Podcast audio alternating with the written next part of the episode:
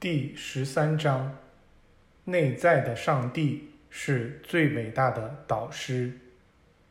我们要启程的那天早晨，大伙都在三点钟被喜乐信徒的歌声唤醒了。我们以为发生了不寻常的事，全都立刻聚到了一起。当我们走出寺院时，波拉塔桑加寺发出非常耀眼的光。把整个地区都照亮了。那位舍拉站在寺院一角，让我们静静观看这幕场景。我们看到几百个身影站立着，高举手臂。沉默被打破了。有人喊道：“好啊，好啊，好啊！布里德吉大师唱歌了。”几千个嗓音和他一起唱起来。回声又使得唱歌的人数仿佛增加了一倍。在这寂静的清晨，每个词都听得清清楚楚。以下就是大师所唱的内容：难道会有一个印度教徒的上帝，一个蒙古人的上帝，一个犹太人的上帝和一个基督徒的上帝吗？只有一个真正的宇宙本源，他是指导者。是原初的、无限的和神圣的，这本源中心的光叫做上帝。上帝应该笼罩一切，也确实笼罩一切。万有皆是上帝。这当然不意味着有一个只属于个人而不属于全体的上帝。当我们说到上帝时，我们指的既是一个，又是全体。他在全体之中，为了全体，也通过全体而存在。假如印度教徒给他们的上帝起个名字，并说他不是其他人的上帝，那他们的思想就是分裂的。假如蒙古人给他们的上帝起个名字，并说他不是其他人的上帝，那他们的思想就是分裂的。假如犹太人给他们的上帝起个名字，并说他不是其他人的上帝，那他们的思想就是分裂的。假如基督徒给他们的上帝起个名字，并说他不是其他人的上帝，那他们的思想就是分裂的。一座四分五裂的房屋注定要毁坏，必然要倒塌。它如果浑然一体。就会永世长存。选择你们想要支持的一方吧。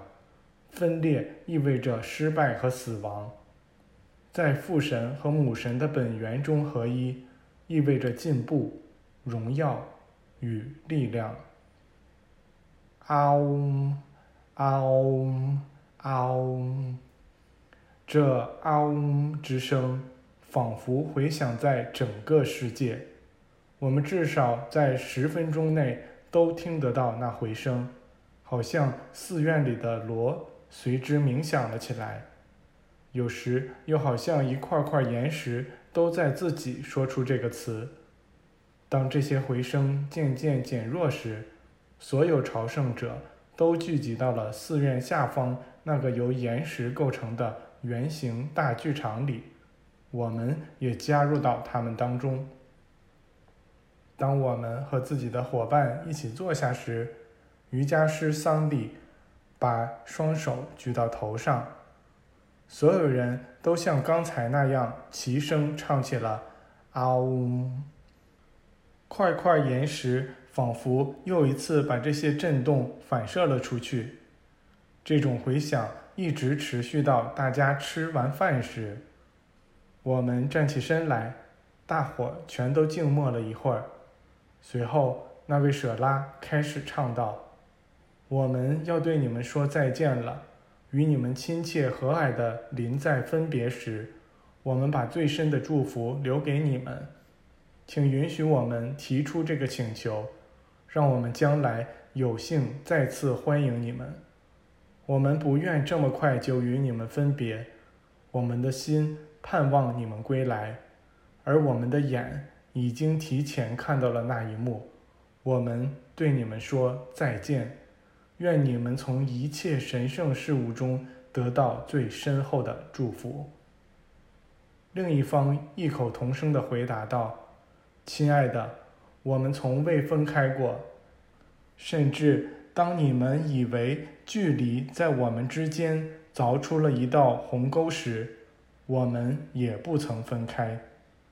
距离无力分开我们，因为上帝浸透了整个空间，而你们也浸透了整个空间。”我们甚至觉得没必要对你们说再见，因为我们从未停止面对面的看到你们。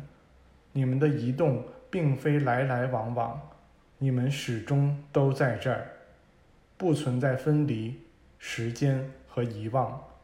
当下就在这里，因此未来也在这里。